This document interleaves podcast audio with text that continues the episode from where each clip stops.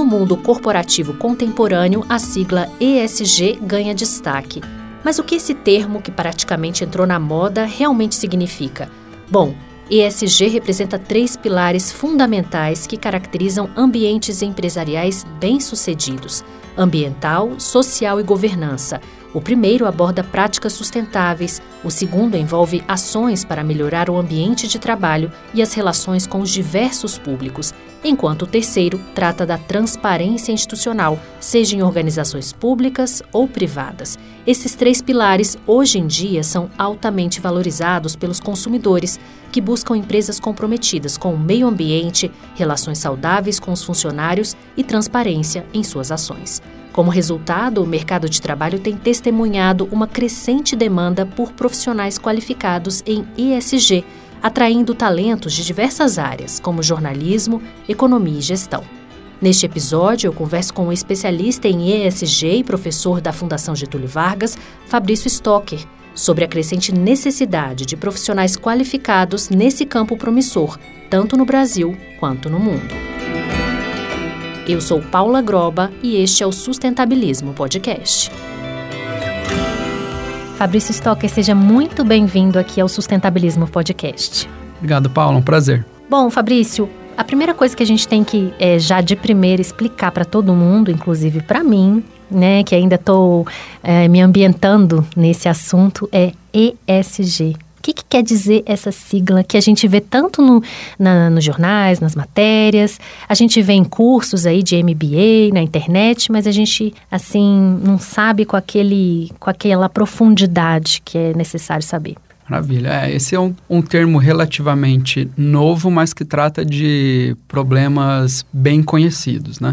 Então, SG ele vem da sigla Environmental, Social and Governance, né? Que é ambiental, social e governança. Então, nada mais é do que o que as empresas têm feito hoje de boas práticas e de responsabilidades voltados para os aspectos sociais, ambientais e de boa gestão e governança dentro dos seus negócios, sejam eles públicos, privados, sem fins lucrativos, né? Ele é aplicado para todo tipo de organização. Os princípios né, mais fundamentais desse, dessa tríade. Dentro do, do, do pilar ambiental, a gente fala de governança ambiental, por exemplo, como que os negócios conseguem demonstrar por meio de transparências, de relatórios ou mesmo das suas comunicações, como que eles fazem na hora de produzir um material, prestar algum serviço, é, minimizar o seu impacto ambiental, de uso de recursos naturais, né? A gente está vivendo hoje um mundo é, afetado cada vez mais por mudanças climáticas, né? A gente tem problemas sérios ainda se considerar o Brasil com relação à gestão de resíduos sólidos, né? Então, é a parte de gestão ambiental do negócio em que ele precisa cada vez se preocupar mais na logística reversa, economia circular, então tudo que se relaciona com a parte de meio ambiente, esse pilar ambiental. O pilar social, ele é, alguns falam que inclusive é uma caixinha preta, porque a gente pode abrir ele e ter diversos temas, né? Porque a empresa ela olha para o seu público interno, seus stakeholders, que são majoritariamente seus funcionários, e a empresa precisa saber que ela não sobrevive sem esses funcionários. Então ele tem que ter é, projetos de saúde, bem-estar, de segurança, de saúde, né, para esses funcionários e também além de todas as outras questões legais, né? Dentro do pilar social, a gente ainda olha também para os stakeholders externos, que são essas partes interessadas de fora, que são principalmente comunidade, fornecedores e clientes. Ou seja, eu, se eu vou oferecer um produto ou um serviço, eu estou fazendo isso de uma maneira ética e responsável para o meu cliente. É, eu vou ter um relacionamento com o meu, meu fornecedor que não vai ser um relacionamento abusivo. Eu vou ter uma boa, um bom relacionamento com esse fornecedor, porque a gente sabe que eu tendo isso, ele também vai depois conseguir agregar mais valor para o meu próprio negócio e também para a minha comunidade. Né, os negócios são inseridos dentro de um contexto, dentro de uma região, dentro de uma cidade. Então, eu preciso saber qual é o impacto que esse negócio, às vezes uma indústria, tem em uma comunidade que, às vezes, ela pode também vir a fazer parte dentro desse negócio. Né? E o terceiro pilar, que não é o em último, e às vezes ele acaba englobando os outros dois, que é o G de governança, é como que eu consigo fazer uma boa gestão desses projetos e desse negócio com uma maneira, de uma forma mais transparente. Para empresas de capital aberto, isso fica um pouco mais é, fácil de entender, porque elas já são obrigadas a divulgar os seus dados, as suas informações. Quando a gente fala para pequena empresa ou negócios de capital fechado, ainda não tem uma cultura tão grande de publicidade dos seus dados, das suas transparências, né? Mas mesmo assim ainda tem muitos elementos dentro da governança que a gente precisa trabalhar hoje, porque um negócio que tem uma boa governança, que tem mecanismos claros de compliance, ele não vai estar envolvido em escândalos de corrupção, ele não vai ter problemas de assédio, ou seja, tem todos esses fatores que também estão relacionados com o social, acabam também passando pelo G de governança. Agora, é, a gente tinha algo assim no passado, ainda tem, que é a empresa com responsabilidade social. Então, esse termo, ele, ele meio que expandiu, é isso? Mudou, é, ampliou por causa da necessidade da nossa realidade? Por que, que isso mudou, esse termo mudou? Exatamente. Então, o que nós temos hoje, né, se a gente for olhar de uma maneira mais acadêmica, o SG ele é uma união entre a sustentabilidade ambiental e a responsabilidade social corporativa. Então, esse termo RSC, que é responsabilidade social, ele já é um termo que já tem mais de 60 anos. Mais de 60, 70 anos a gente vem estudando os negócios e vendo que eles não bastam apenas ter lucro. Para o negócio existir, isso é uma visão econômica clássica, né? Qual que é o objetivo de uma firma? Gerar lucro para acionista. Uma visão puramente econômica, né? Mas a gente sabe que um negócio não pode só gerar lucro para acionista, ele precisa criar valor, ele precisa tratar bem a sociedade, ele precisa ter um bom relacionamento. Ou seja, quando eu olho para isso, a empresa precisa saber que ela tem algumas responsabilidades sociais e não só legais. Não é só cumprir o que a lei manda. Ela também precisa fazer outras ações. Claro que quando, quando a empresa tem mais é, capital, ela pode investir mais nesse tipo de ação. E a gente teve um salto muito grande, principalmente no período da pandemia que nós tivemos da Covid-19, em que muitas empresas viram que ela tinha um potencial de contribuir para a sociedade de uma maneira que antes ela não fazia. Né? Então, empresas que ficaram fechadas ou que tiveram uma redução da sua produção e que acabaram aproveitando esse espaço ocioso para produzir é, máscaras, máscaras para uhum. produzir mais álcool em gel ou outras coisas para ajudar hospitais, para ajudar as pessoas que estavam necessitando. Ou seja, a gente acabou tendo uma conscientização muito maior do papel que essas empresas e nós, como cidadãos, temos e como que hoje a gente também cobra e espera que essas empresas façam cada vez mais. E de quebra elas acabam ganhando também algum tipo de ascensão, assim, na mídia, né? Por estarem fazendo esse trabalho, ganham aí também de alguma forma indireta, né? Perfeito. Essa é a motivação, inclusive, hoje de a história. Mas por que investir em SG? Por que é tão importante? Né? E a gente fala que geralmente são por dois é, motivos principais, né? É pelo amor ou pela dor. O amor é, eu sei que isso vai trazer uma boa reputação para o meu negócio, eu sei que isso aqui vai atrair mais investidores, eu sei que se eu sou uma empresa boa de se trabalhar, eu vou ter cada vez mais funcionários e pessoas interessadas em vir para a minha empresa, né? Mas pela dor também, porque eu sei que se eu não fizer, às vezes, essas, essas boas práticas ou acabar in, interferindo em algumas dessas mecanismos aí ambientais ou sociais, eu vou justamente ser penalizado. Eu vou ter lá algum tipo de é, multa ou eu vou ter, de fato, perda de investimento, vou ter um risco à minha imagem, né? De, desde coisas muito simples como, por exemplo, uma empresa que tem um conselho de... uma empresa que é de indústria do vestuário, voltado para o público feminino e aconteceu isso no Brasil. O conselho de administração dessa empresa, no ano de 2022, passou a ser 100% masculino. Então, quando a gente olha para uma empresa que o público-alvo é mulher, roupas para mulheres, mas a sua liderança é formada só por homens, o público consumidor não gosta disso. Fica estranho, né? E aí, quando a empresa vê e é pressionada, ela fala: eita, realmente eu preciso mudar. E isso representa uma mudança muito grande na cultura de toda empresa. Porque a gente vai ver, não é só mudar no conselho de administração é diretoria, é gerência, é líderes, até lá no atendimento da loja. A gente vê de fato a importância que essa pauta tem para todas essas áreas, né? É, muita gente pode pensar assim, essa sopa de letrinhas aí é mais uma coisa para a gente, né, inventar ou não, mas é, é, a gente tem que levar isso em consideração para entender que é por conta desse tipo de funcionamento das empresas que a gente tem mais qualidade de vida no trabalho, quando a gente trabalha numa empresa que segue essas regras éticas, e também de saúde, né? Sustentabilidade, meio ambiente. Então a gente realmente tem que estar engajado nisso, sim. É um tema que veio aí para a realidade da gente e para o futuro, né? Agora, esse, esse, é, essa estratégia né, de cuidado nesses três pilares. Ela vale para grandes empresas, mas também para pequenas empresas, não é isso? Como é que isso está sendo colocado para pequenas empresas? Uma empresa pequena pode ter um profissional ESG, mas às vezes ela não tem dinheiro para manter isso. Como é que é feito um trabalho numa empresa pequena, mas que quer manter ali seus padrões? Muito bem. É. A gente, inclusive, nas grandes empresas até nós temos profissionais de ESG mesmo. Quando a gente fala assim, ah, eu sou um analista de ESG, sou coordenador em ESG, é uma função ainda muito nova. Quando a gente vai analisar as, as atividades que, essa, que esse profissional faz, em outras empresas, ela é exercida por vários outros. Para quem é tem empresa que é o RH quem faz, tem empresa que é a comunicação, tem empresa que é a, o administrativo, ou seja, dependendo do segmento, do tipo de negócio, vou ter profissionais diferentes atuando nessas frentes. Né? Agora, o que é importante aqui é, salientar principalmente é porque se eu pensar que Antigamente eu já tinha é, importância de se olhar para sustentabilidade, importância de se olhar para esses aspectos, mas eu não sabia como colocar isso dentro do meu negócio. E hoje o que essas instituições estão fazendo é chamar a atenção para isso.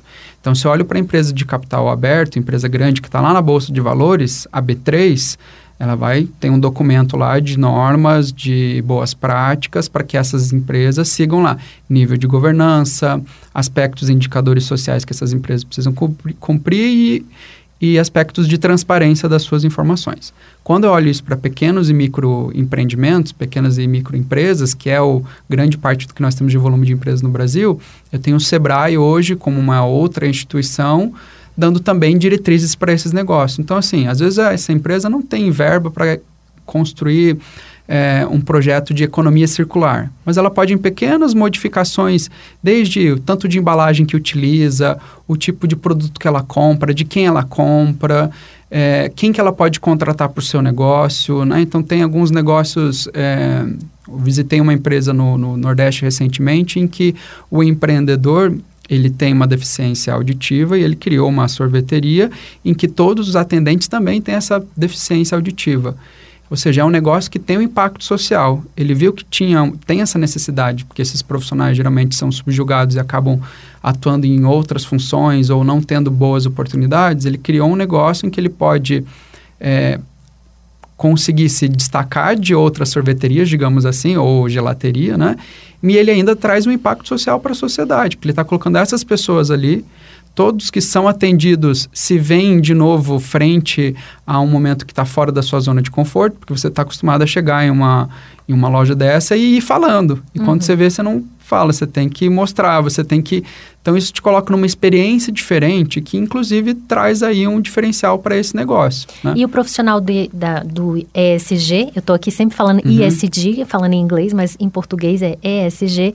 Esse profissional é o que identifica o que, que essa empresa pode fazer de diferente, qual é o diferencial dela dentro desses três pilares que torna ela uma empresa única, né?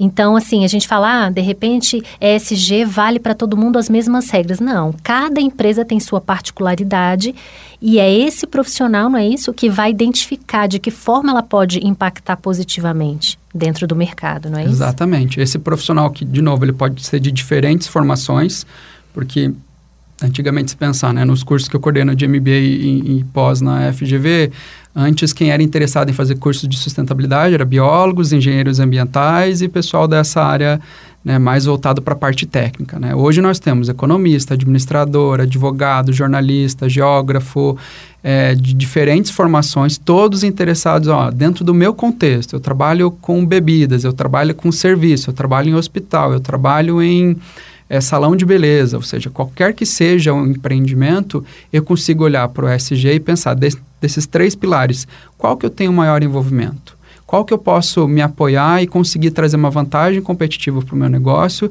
diferente do que os meus concorrentes, por exemplo, estão fazendo, né? seja, é isso que tem abrilhantado um pouquinho o olhar do consumidor hoje e, de novo, do investidor quando esses negócios estão procurando né, capital para investir no seu negócio. Você tem é, visto muita procura, né? Deve ter visto na, na onde você ministra aulas e também a gente vê o mercado, as próprias matérias que a gente lê, informações sobre as profissões do futuro, sempre quando listam as profissões do futuro, uma delas é ligada à sustentabilidade, né? As empresas estarem preocupadas com isso. Então, é, fica aí uma dica para quem né, quer, procura se especializar, procura em, em, se atualizar, pensando no futuro e no presente, porque isso já é algo muito presente na nossa realidade. Eu estava contando para ele antes da entrevista que eu fui outro dia lanchar numa rede de fast food e vi que ela parou de produzir, de colocar é, nas tampas dos copos de refrigerante aquelas tampinhas para colocar o, o canudo, né? Que é uma tampa de plástico que vinha em todas as bebidas, suco, refrigerante, e pararam de, de colocar. Isso, se isso seria uma estratégia dentro do pilar da sustentabilidade, já que uma mudança dessa, que pode parecer pequena, ela causa um impacto muito grande, tendo em vista que uma rede de fast food, ela vende quanto por dia de refrigerante, de suco, de bebida, né? Então, é um impacto muito grande na sustentabilidade. E ele falou que sim, não é? São pequenos exemplos, assim, que a empresa pode ir fazendo ajustes para melhorar essa questão. Perfeito, perfeito. A gente ainda tem uma, eu chamo de miopia em ESG, que é a, a gente está de novo imerso né, nessa grande discussão de mudanças climáticas, transição energética, que é uma pauta muito importante, né, a gente falar de, do programa de jornada de descarbonização das empresas, que é você pensar em maneiras mais eficientes para reduzir e mitigar o seu impacto na emissão de CO2, né, que é o maior causador das mudanças climáticas, mas nem toda empresa tem potencial para isso, nem investimento, nem pessoas que saibam liderar esses projetos. Né? Então, assim, é, a gente pensa que tem muita empresa que quer falar, ah, eu estou comprometida a, ter uma meta net zero de CO2, por exemplo. Mas se ela olhar para dentro do seu próprio negócio, que outras mudanças ela pode fazer que às vezes vai ter um impacto ambiental até maior ainda. Então, desde mudar uma pequena embalagem, né? Eu, você falando, me lembrei hoje de no hotel onde eu estava tomando café, de que todo o talher junto com o guardanapo vinha dentro de uma embalagem plástica. Falei assim, dá vontade de ir no, nesse hotel. Falei assim, mas por que isso, né? Por, por que mais uma embalagem plástica, né? E isso faz lembrar de algumas empresas que utilizam esse tipo de, de ação para é, conscientizar os consumidores e outras que utilizam isso sobre uma roupagem de conscientização, mas que na verdade não tem nada a ver com isso. Uhum. É, então, uma marca de celular que, por exemplo, fala que vai deixar de vender uma, uma coisa, um acessório junto com o celular para minimizar o impacto ambiental, quando na verdade a gente tem que depois ir e comprar ela igual.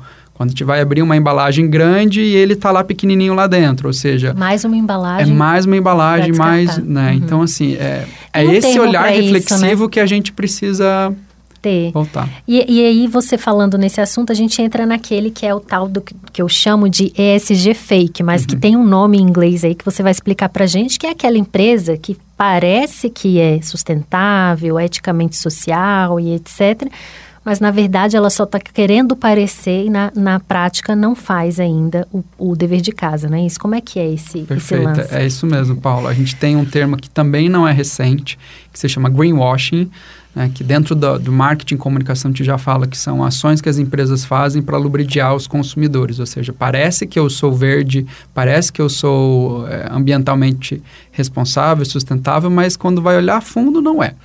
E a gente tem um problema muito grande de, não é nem fake news mesmo, é problema de divulgar informações que às vezes não são reais ou que não reproduzem de fato essa realidade, né? Então vai pegar uma marca de sapatos em que grande parte do seu ele é feito de plástico, né? E aí você vai entrar no site dessa, dessa loja, dessa marca, vai estar tá lá uma aba de sustentabilidade, porque ficou na moda falar de sustentabilidade. Aí você vai abrir essa aba dessa, dessa marca, vai estar tá lá que ações ela faz, o que, que ela está se propondo a fazer de logística reversa, de porque é vegano, porque é eco-friendly, todos esses termos. Aí quando você abre um relatório com os dados mesmo, você vê que ela não recicla nada, ela não está de fato com nenhum dado numérico mesmo para comprovar o que, que ela tem feito. Ou seja, tem, a gente ainda tem dentro desse, desse discurso da SG, porque como ele cresceu muito rápido, as empresas parece que às vezes investem mais na comunicação do que no fato nas ações. E o que a gente tem que se preocupar é muito mais nisso. Né? Eu, sendo consultor também da área, eu recebo muita demanda de empresa que quer, Fabrício, eu preciso melhorar a minha divulgação. Aí quando a gente vai para a pauta mais técnica, eu falo, não, você não precisa melhorar a divulgação, você precisa melhorar as suas ações. E como Conforme é que você vai você divulgar faz... se você não faz, né? Exatamente, né? é. Então, e essa é uma das premissas do SG hoje, é, explique, é pratique ou explique. Então, ou você faz certo, ou você vai me explicar o porquê você não está fazendo. Agora, o contrário não dá para fazer, porque graças né, às mudanças da sociedade, hoje nós, como consumidores, estamos muito mais conscientes. Agora, sim, existe uma regra como é que a gente pode medir se aquela empresa está dentro dessas regras ESG? Porque não existe uma norma né, no Brasil que mostre, ó, você tem que fazer isso, isso, isso e isso na área de sustentabilidade. Não tem uma normatização. Como é que hoje, primeiro, funciona isso se não tem essa normatização? E se você acha que deveria, no caso, o Brasil, ter esse tipo de. como se fosse até uma certificadora, Uhum. para que as empresas tivessem realmente a, onde ter um selo de que elas são efetivamente uma empresa que trabalha com ESG. Com SG, excelente. Essa é uma pauta muito importante. A gente fala disso de gestão e regulação em SG, porque a gente sabe que na medida em que a gente ainda não tem uma, uma normatização, padronização de tudo isso, cada um acaba fazendo de um jeito. E aí, claro, a gente tem que ter algumas adaptações, mas isso também fica naquele limbo de que a gente não tem segurança do que se, se que aquilo está sendo feito de fato é verdadeiro ou não, né? A gente tem algumas iniciativas, por exemplo, aqui no Brasil, a BNT, que é a Associação Brasileira de Normas Técnicas, e é vinculada à ISO, que é uma instituição internacional de padronização. A BNT, no último ano, lançou um documento com mais de 100 páginas chamado ABNT PR 2030, ou seja, são práticas recomendadas. Ou seja, é a BNT, que é a nossa instituição de padronização, né, de normas técnicas, falando, ó, você quer começar com essa jornada de sustentabilidade? Faça isso, isso e isso.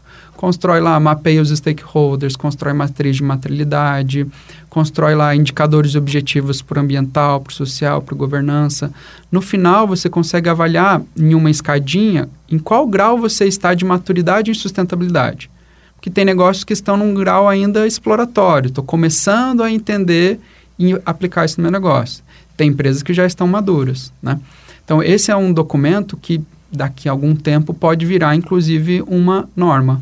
Assim como tem ISO, né? ISO de qualidade, ISO de gestão de resíduos sólidos, Por enquanto, ISO vocês se baseiam nisso. é, então, esse aqui tem sido um bom balizador se a gente olha aqui para o cenário brasileiro. Uhum. Só como eu disse, o SG ele é multifacetado. A gente tem aspectos ambientais, sociais e de governança. Cada um desses pilares já tem as suas regulamentações. Então, vamos pegar aqui o ambiental. A gente vai falar de eh, efluentes, gestão de água, padrões de eficiência energética. A gente já tem uma série de legislações e documentos para isso. As empresas já têm o que seguir. Se a gente vai para o social, a gente pode falar de legislação trabalhista. A gente já tem uma série de, de legislação e de eh, regulamentação para essa área. Então, o que, que o SG está tá, tá contribuindo? Bom, o SG está falando que eu preciso melhorar a minha divulgação disso para transparecer que essa empresa é ética.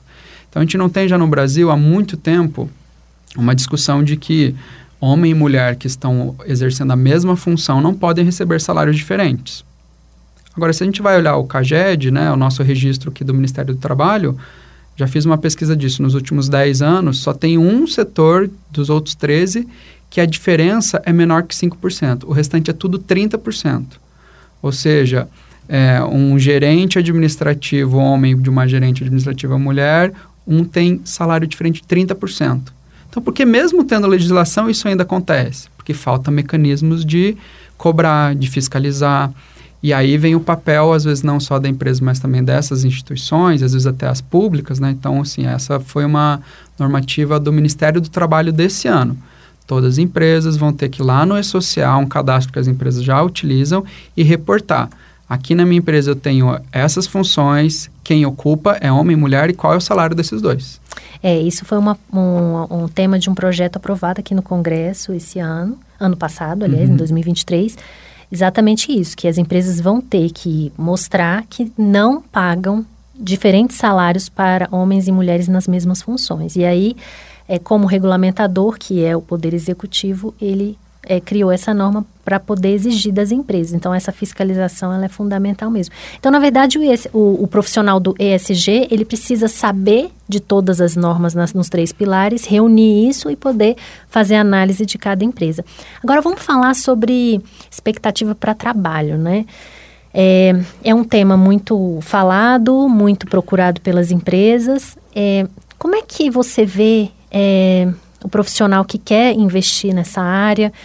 É, tem grandes expectativas ou você acha que o mercado pode saturar daqui a um tempo, já que tem tanta gente procurando pelo, pelo tema ultimamente? É, a gente teve, inclusive você tinha falado antes, né, o, gente teve uma divulgação do Fórum Econômico Mundial do ano passado, em que teve as, as profissões do futuro. Né?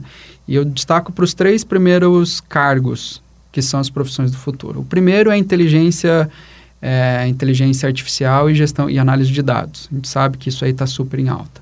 Os outros dois são de sustentabilidade. Eu tenho gerente, gerente de sustentabilidade e analista de SG. Ou seja, eu tenho duas funções que são dentro da mesma temática de sustentabilidade, como sendo as profissões do futuro, né? Só que isso me traz atenção para um ponto de que, de novo, o SG ele é muito amplo. Então, nesse momento, a gente realmente está tirando proveito de profissionais que sejam mais generalistas, conheçam de todos esses aspectos, né? Mas na medida em que eu vou tendo, é, vai amadurecendo o mercado, eu também vou precisando de pessoas mais técnicas ainda. Então, eu vou ter dentro da minha área de, de SG ou de sustentabilidade pessoas que trabalham com a parte de relatórios, de indicadores, de análise de dados, que trabalham com a parte técnica ambiental, ou seja, eu tenho diferentes perfis podendo trabalhar dentro desse, dessa área de, de SG. É a maturidade da profissão, né? A gente, se a gente for pensar em rede social há muitos anos, há alguns anos atrás, quando a gente falava em um profissional da rede social, era saber mexer em um pouquinho de tudo, fazer um vídeo e tal. Hoje em dia quase todo mundo sabe mexer em rede social, mas o profissional que mexe com mídias sociais, mídias digitais, precisa ir além, saber fazer tráfego, saber editar um bom vídeo em, em boa resolução. Então, é a maturidade mesmo, conforme o mercado vai ficando né, mais eh, generalizado exatamente, a uhum. profissão vai ganhando mais espaço, aí você vai segmentando mais, não é isso? Isso, exatamente. E a gente está em, um, em um momento muito bom, de novo, é, no mundo, mas no Brasil especificamente, porque se a gente pensar, Brasil hoje, sediando o G20, que tem na sua pauta os eixos temáticos do G20, hoje se discute muito sobre sustentabilidade, de uma maneira segregada. Então, tem comitês de liderança feminina, tem comitês de é, engajamento social, eu tenho de mudanças climáticas, eu tenho para todos os aspectos. Mas a gente vai ter em 2025 a COP30 aqui no Brasil. Então nós tivemos lá em Dubai no último ano, esse ano vai ser no Azerbaijão, novamente lá para a região dos, dos Emirados, né, Oriente Médio, e aí nós temos em 2025 a COP no Brasil novamente. E tem uma expectativa muito grande de vir os países, de vir os representantes, e a COP é um movimento em que reúne grandes empresas, mas também é, iniciativas locais, para mostrar o que o Brasil tem feito. Nisso a gente vai ver o tanto de investimento que o Brasil vai receber e aí o tanto de profissionais que eu vou precisar também já estar preparados aqui no mercado, tanto para trabalhar no Brasil como para trabalhar para fora. Né? Porque muitas empresas de fora querem investir em práticas, em projetos, em empresas com esse aspecto de sustentabilidade mais avançado, né? Para isso precisa ter um bom profissional à frente. Inclusive empresas estrangeiras que querem investir no Brasil e querem ter um representante aqui no Brasil, né? Exatamente. Agora sim, a gente falando aí do estrangeiro, dos outros países, é, outros países já estão fazendo mudanças regulatórias nessa área. Como é que isso impacta na profissão, na vida de quem trabalha com isso? Quais são os desafios aí frente a essas mudanças regulatórias que cada país faz a cada momento? É, a gente tem, de novo, por ser, o nosso mundo está cada vez mais globalizado e interconectado, né? Então é difícil eu, eu não ter, te ver isso o tempo todo nas comunicações, rádio, TV, né? Uma mudança que tem de uma legislação que afeta é, juros num país, a gente afeta todos os nossos investimentos aqui. Uma mudança de regulamentação do agronegócio na França, o quanto que isso impacta aqui no Brasil, né? E a União Europeia tem uma pujança muito grande para essa pauta de sustentabilidade, tanto que no ano passado. Eles lançaram, ano passado e ano anterior, eles já estavam em, em discussão, e isso entrou como se fosse no Senado do, do, da União Europeia, uma instituição chamada CSRD, mais uma siglinha aí, mas só para dizer que foi de fato criado, que vai fazer a fiscalização de todos os relatórios de sustentabilidade de todas as empresas. Então, é como se fosse um, um novo requisito para uma empresa existir a sua empresa quer estar funcionando, você vai precisar no final de todo ano me dar um reporte de o que você faz de aspecto ambiental, social e de boa governança. E ele começou a vigorar no ano de 2024, no ano de 2023. Agora, em 2024, nós vamos ver os primeiros relatórios, isso para grandes empresas de segmentos específicos, mineração, energia, né, outros mais sensíveis. E o plano deles é até 2025 e 2026 todas as empresas, pequena, média, grande, independente do segmento, vão ter que fazer a publicidade desses dados. Então, ou seja, já é uma medida que vai afetar também o quê? O Brasil. Uhum. Porque nós temos empresas brasileiras que têm é, sede ou têm subsidiárias lá e empresas de fora que têm aqui. Se uma empresa a, europeia, por exemplo, começa a ter uma gestão e fazer um relatório dentro de um, de um padrão desse, isso acaba refletindo aqui para o Brasil também. Então, As empresas a, começam a também seguir um pouco esse... É, a gente compartilha uhum. as boas práticas, né? Então, uhum. Então, se isso é um, um, aspecto bom e que uma hora também vai chegar aqui para o Brasil, que isso acaba sendo, é, a gente chama de mimetismo, né? O que acontece em uma região depois vem para outra quando ela é bem fundamentada, né? Então, a gente espera que essa normatização que tem acontecido muito em alguns países também aconteça aqui no Brasil. Mas eu sou muito otimista também porque o Brasil tem aqui instituições como o IBGC, que é o Instituto de Governança Corporativa, a própria B3, né, as instituições públicas brasileiras, principalmente federais, estão com comitês e grupos de sustentabilidade muito forte, interessados em cada vez mais melhorar essas diretrizes para estimular mesmo a pauta, né? No caso, você falou de serviço público, eles estão, é, esses comitês são tanto para empresas quanto para o próprio setor público? Ou seja, o governo e as instituições públicas estão preocupadas também em é, planejar ações ESG dentro do setor público? Dentro do próprio setor público. Então, se eu pensar uma grande instituição aqui do, do Brasil que tenha é, federal, mas que tenha a sua distribuição em todos os estados, né? Como que eu posso ter é, essa estrutura eficiente, que tenha uma coleta de lixo seletiva, de que eu tenha um bom ambiente de trabalho, né? Então isso é uma, não é uma preocupação só do setor privado, é também do setor público, que é um grande empregador também, né? E que também contribui e afeta o meio ambiente e a sociedade. Então essa pauta no, na administração pública é o olhar dela como também uma instituição que tem esse impacto ambiental e social, mas também ele, às vezes, como sendo o, o que influencia as regras e o, esse negócio, né? Então, como que ele pode regulamentar também um pouquinho mais. Então, assim, ó, vou ter, é, vou dar acesso a investimento para municípios. Município, você quer construir escola, quer construir eh, hospitais, quer construir rodovias, você tem que me mostrar um projeto que você não vai desapropriar comunidades, que você não vai derrubar árvores, ou seja, que você vai fazer um projeto cada vez mais sustentável. Só vai receber esse investimento quem tiver um projeto dentro dos aspectos ESG, digamos assim. Né? E aí que entra também um bom salário de quem trabalha com isso, né? Porque às vezes os investidores, até estrangeiros, querem investir numa, num projeto, e se você fizer um projeto bem fundamentado, né, com todos os com todos os pilares necessários, você consegue esse investimento para a empresa e talvez a empresa esteja buscando esse profissional exatamente para criar esses projetos que podem trazer investimentos estrangeiros aí milionários, né, para o Brasil é. também. E muitos negócios que sabem que tem um potencial de impacto, mas ainda não sabem como transparecer isso. Então, sabe que ele pode sim receber, mas ele não sabe como chamar a atenção disso. E, é claro, esse profissional de SG ou esse profissional que tenha esse domínio, ele pode falar, não, vamos vincular isso que essa empresa já faz a um dos ODS, que são os nossos Objetivos de Desenvolvimento Sustentável. Isso já chama a atenção para uma outra pauta do Pacto Global. Vamos alinhar isso daqui com a parte de mudanças climáticas, ou seja, tem, é, para cada segmento, cada tipo de negócio, esse profissional consegue ir lá e, e aprofundar um pouco mais aplicando esses preceitos aqui do, do SG. Então, resumindo, gente, hoje o consumidor, ele chega na empresa, ele não quer só um desconto. Ele vai falar assim, tá, eu quero um desconto e eu quero saber o que, que você está fazendo pelo meio ambiente, o que, que você está fazendo pelos seus funcionários, né? E me, me, conta aí quais são a sua, qual é a sua, o seu nível de transparência. Esse é o resumo. E o mundo está ficando cada vez mais exigente das empresas e do setor público. Foi ótimo conversar com você, Fabrício. Espero que você tenha aí uma longa jornada com muitos alunos e que a gente possa tornar realmente a maioria das empresas no Brasil e no mundo mais sustentáveis, principalmente eticamente também sociais e com uma transparência aí que seja orgulho para todo mundo.